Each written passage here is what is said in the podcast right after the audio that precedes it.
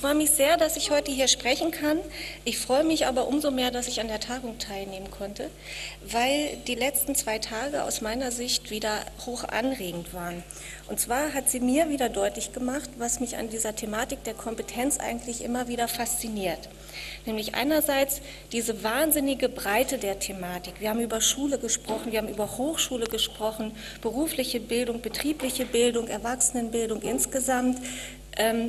Dieses breite Feld, in dem sozusagen diese Kompetenzthematik Fuß fasst.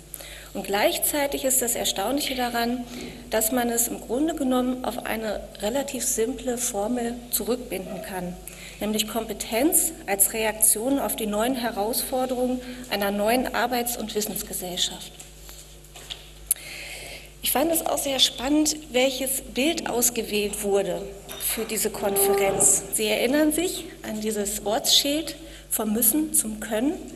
Daran wird deutlich, wir befinden uns im Grunde genommen on the run von der materialen Bildung zur formalen Bildung, zur Subjektbildung.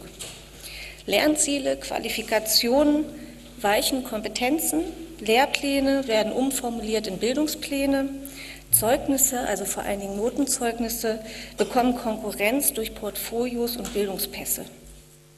Pädagogische Zielkategorien, so scheint es zumindest, weichen zunehmend der Subjektivität des Einzelnen. Jetzt wird ihm in diesem letzten Panel versprochen, dass ein Ausblick auf Kompetenz gegeben wird. Kein Ausblick ohne Einblick. Aber wir haben viele Einblicke bekommen in den letzten beiden Tagen.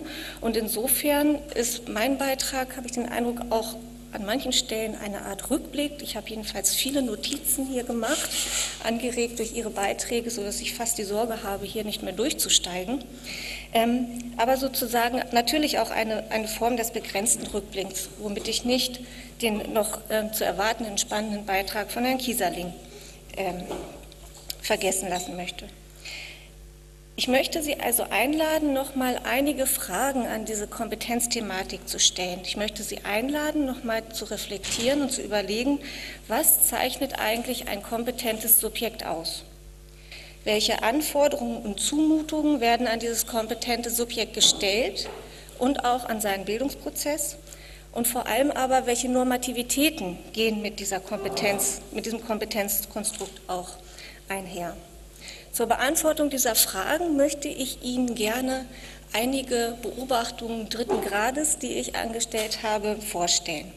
Die basieren auf einer wissenssoziologischen Diskursanalyse ähm, in Bezug auf einen Textkorpus zu wissenschaftlicher und populärwissenschaftlicher Literatur zur Kompetenzthematik, hauptsächlich im Bereich des Erwerbssystems.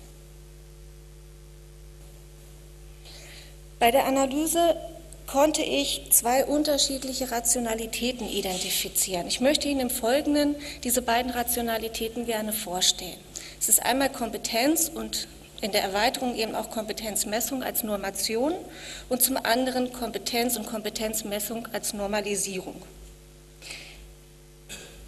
Diese beiden Rationalitäten, das sage ich Ihnen gleich vorweg, sind analytische Kategorien, die so in aller Verwobenheit sozusagen auch äh, in der empirischen Praxis zu beobachten sind.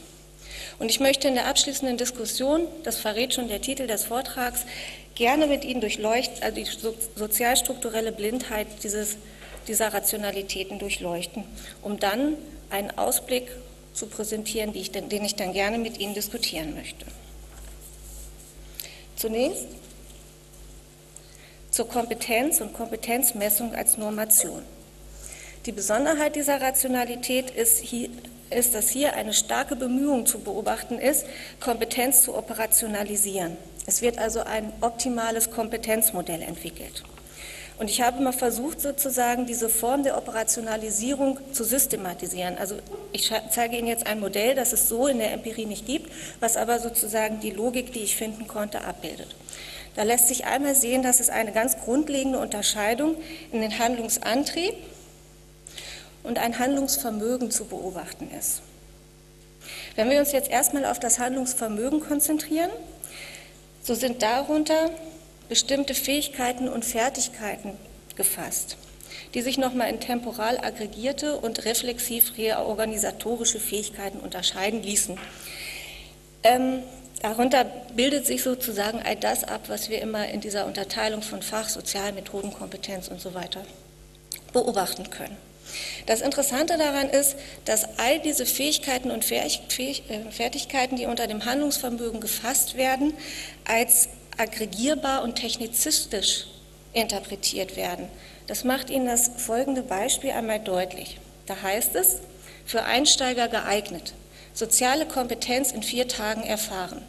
Das Seminar war sorgfältig aus verschiedensten Techniken wie Familienaufstellung, NLP oder Tai Chi-Übungen zusammengestellt. Es eignet sich hervorragend für die ersten Schritte zu einem Profi in sozialer Kompetenz. Die Teilnahme lohnt sich für alle Neulinge auf dem Gebiet der sozialen Kompetenz. Es wird also deutlich, dass zwischen der Fachkompetenz und der sozialen und methodischen Kompetenz nicht zwingend Unterschiede gemacht werden, sondern dass hier die Tendenz ist, diese Fähigkeiten und Fertigkeiten als additiv und vor allen Dingen nach einem Baukastenprinzip zusammenstellbar zu gestalten oder zu operationalisieren. Ähnliches zeigt sich auch in der Kompetenzmessung. Ich habe Ihnen hier, da, äh, ein Beispiel aus dem, Kompetenz, äh, aus dem Profilpass mitgebracht. Da geht es um eine Form der Selbstbeobachtung und wenn man sozusagen seine Fähigkeiten und Fertigkeiten identifiziert hat, ähm, muss man jede dieser Fähigkeiten und Fertigkeiten auch bewerten und zwar nach diesen vier unterschiedlichen Niveaustufen. Hier zeigt sich auch das, worüber wir sozusagen schon reflektiert haben, nämlich äh, die Funktion der Skalierung. Entwicklung wird nicht prozessual gedacht und das Entscheidende ist, es gibt keine Varianz.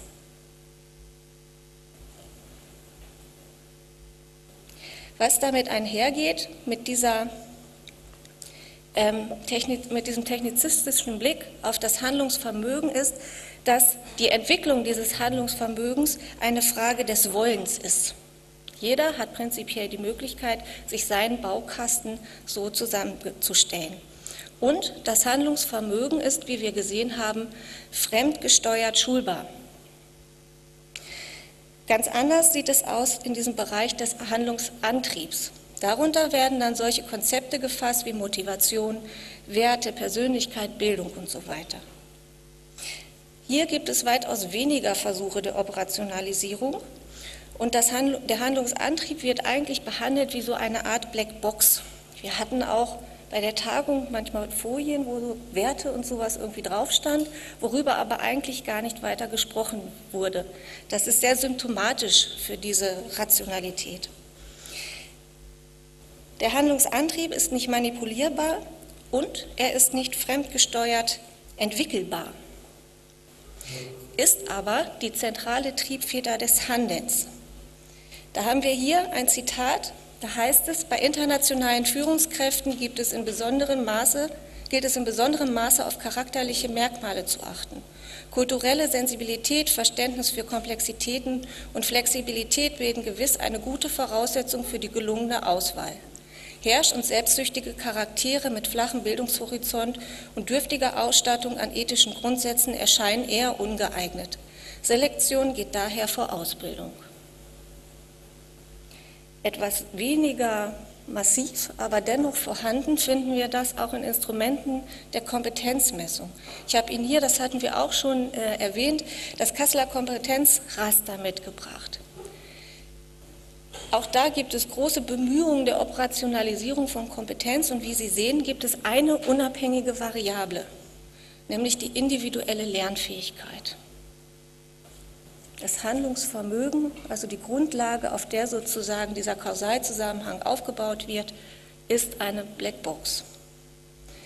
Und auch Herr Erpenbeck entwickelt ein Instrument, das er den LIFO Lebensorientierungsfragebogen nennt, wo eben jenes Phänomen auch auftaucht. Da heißt es, die LIFO-Methode ist ein Verfahren, mit dem Verhaltensstile und grundlegende Einstellungen quantitativ beschreibbar werden.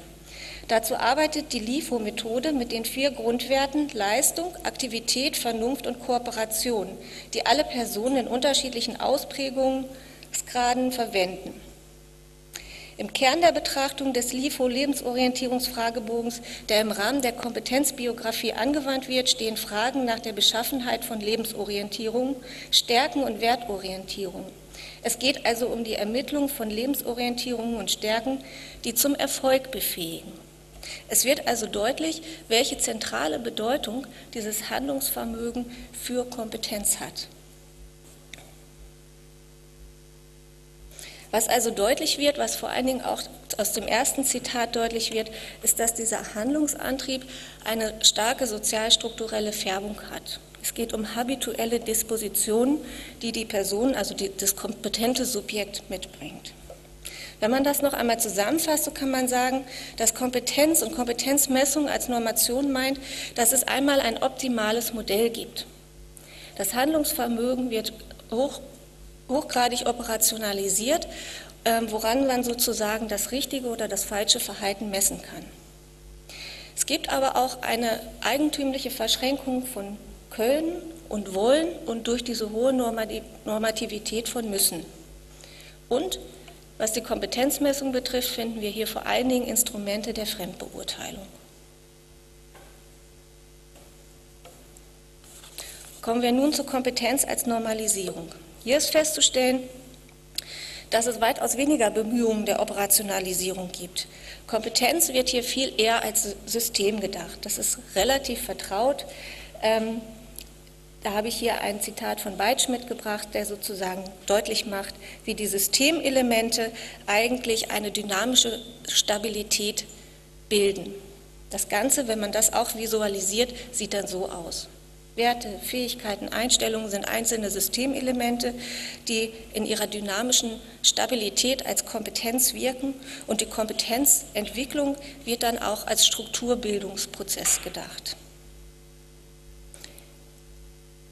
Was an, diesem, an dieser Rationalität spannend ist, ist, dass mit dieser Idee, Kompetenz als System zu denken, auch die individuelle Verantwortung für die Systementwicklung verbunden ist die ich mit Foucault als Sorge um sich umschreibe. Da heißt es bei Albrecht, in diesem Sinne ist Kompetenz auch als Befähigung zu verstehen, ohne psychische und physische Beeinträchtigung sich immer wieder den sich ständig ändernden Anforderungen aus der Arbeits- und Lebensumwelt zu stellen. Diese Kompetenz beinhaltet nicht nur die Fähigkeit zur erfolgreichen reaktiven Anpassung, sondern auch ähm, den Willen, die Arbeits- und Lebensumwelt im Sinne human- und sozialverträglicher Bedingungen aktiv zu verändern. Gelingt dies nicht, so wird das Individuum zum Opfer marktwirtschaftlicher Flexibilitätsideologien und nicht zum Gestalter der wirtschaftlichen Prozesse. Dem Individuum wird also nicht nur die Sorge um sich nahegelegt, sondern die Sorge um sich bedeutet auch die Verantwortung für das Gelingen des Ganzen. Und ganz Ähnliches finden wir auch in der Kompetenzmessung. Das ist äh, ein Zitat aus einem Kompetenzpass, der heißt Kompetenzpass in eigener Sache. Ähm, da heißt es, der Kompetenzpass in eigener Sache fasst Ihr Ergebnis des Kompetenztests, Ihre berufsrelevanten Fachkenntnisse sowie Ihr Engagement zum Ausbau Ihrer Arbeitsmarktfitness in einem einzigen Dokument zusammen. Sie bearbeiten jeden Bereich separat, Felder, die Sie nicht ausfüllen, erscheinen später auch nicht im Dokument. Es entstehen also keine sichtbaren Lücken in Ihrem fertigen Kompetenzpass, wenn Sie einzelne Bereiche oder Felder auslassen. Sie können das Dokument jederzeit bearbeiten und um aktuelle Angaben ergänzen.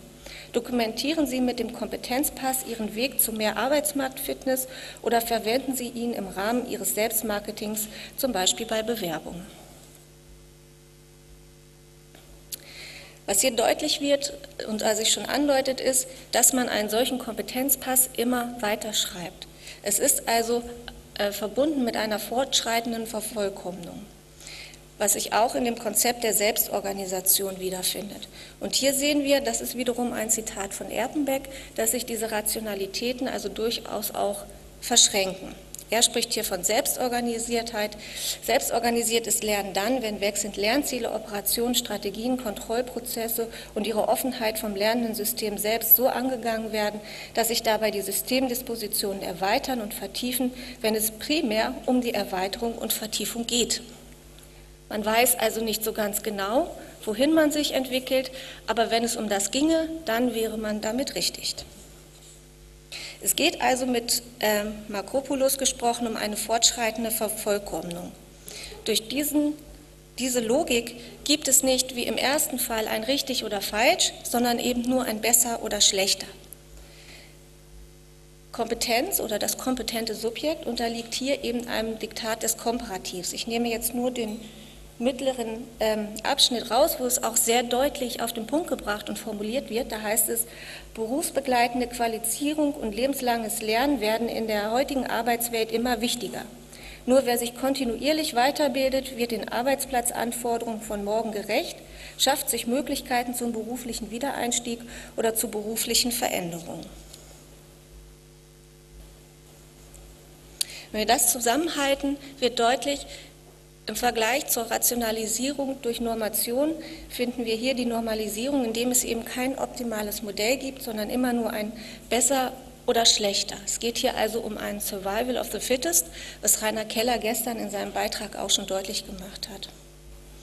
Und es geht bei der Kompetenzmessung zumeist um eine Form der Selbstbeurteilung, und zwar im Sinne der fortschreitenden Vervollkommnung. Was wir also gesehen haben, ist, dass es durchaus unterschiedliche Rationalitäten gibt, die sich aber in einer spezifischen Art und Weise ergänzen. Was ihnen gemein ist, ist, und jetzt komme ich sozusagen zu meiner Schlussthese, dass in beiden Rationalitäten das soziale Gewordensein des Subjekts in keiner Weise reflektiert wird. Im ersten Fall Kompetenz als Normation sehen wir ganz deutlich, dass der Bereich des Handlungsvermögens systematisch aus dem Diskurs ausgeblendet wird. Im zweiten Fall wird bei der Perpetuierung dieser permanenten oder fortschreitenden Vervollkommnung, bei dem Diktat des Komparativs vollkommen ausgeblendet, dass diese diese Möglichkeit, sich von der Notwendigkeit des strategischen Denkens, wie es uns Bourdieu schon deutlich gemacht hat, im starken Maße von sozialen, finanziellen also, äh, und kulturellen Ressourcen, die ich mitbringe, abhängig ist. Auch da finden wir also eine Form der sozialstrukturellen Färbung äh, und eine Herausforderung, die nicht von allen gleichermaßen kompensiert werden kann. Und so finden wir auch in Bezug auf Kompetenz das, was Helmut Bremer schon fürs Selbstlernen formuliert hat, dass sich hier nämlich eine äh, elitäre Habitusmuster und Strategien finden, die als Leitbild explizit oder implizit auf die gesamte Gesellschaft projiziert werden. Das Spannende daran ist, dass diese Frage der Ungleichheit, der sozialen Ungleichheit, ähm, natürlich durchaus die politische Diskussion und auch die wissenschaftliche Diskussion prägt. Nicht zuletzt wurde durch PISA dieses ganze Fass noch einmal aufgerissen. Doch spannend ist dabei, dass die Diskussion um Bildungsungleichheit geführt wird und nicht um Kompetenzungleichheit.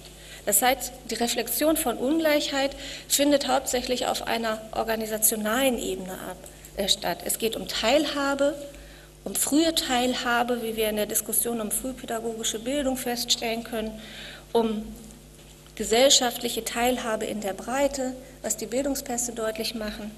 Es wird aber an keiner Stelle reflektiert, welche Formen der Normation und Normalisierung eine solche soziale Ungleichheit eigentlich perpetuieren. Und da denke ich, sollten wir weiterdenken. Und möchte deswegen, und ich komme langsam zum Ausblick, eine Frage von Ihnen, Frau Fadenhauer, von gestern, die Sie an Rainer Keller gestellt haben, aufgreifen. Wen interessiert das eigentlich noch? Rainer Keller antwortete ihnen darauf, dass er sagte, es ist mir egal. Ich möchte versuchen, eine andere Antwort zu finden. Ich glaube, dass es wichtig ist, sich irritieren zu lassen. Dass wir uns weiterhin irritieren lassen durch die Empirie, dass wir hinschauen und die Kompetenzthematik weiter empirisch, induktiv ähm, betrachten und uns durch die Widerständigkeit der Subjekte, durch die Einzigartigkeit ihrer Bildungsprozesse und durch die Suchprozesse der Bildung sozusagen immer wieder überraschen zu lassen. Ich glaube, dass wir uns immer wieder irritieren sollten durch einen solchen interdisziplinären Dialog, den wir hier führen, zwischen Wirtschaftswissenschaften, Psychologie, Sozialpädagogik, Erziehungswissenschaften und natürlich Soziologie. Und ich glaube auch, dass wir uns irritieren lassen sollten durch einen Dialog zwischen Grundlagenforschung einerseits und Anwendungsforschung andererseits.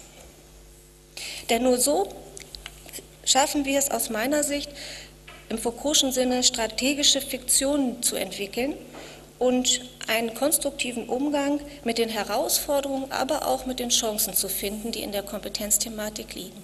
Herzlichen Dank.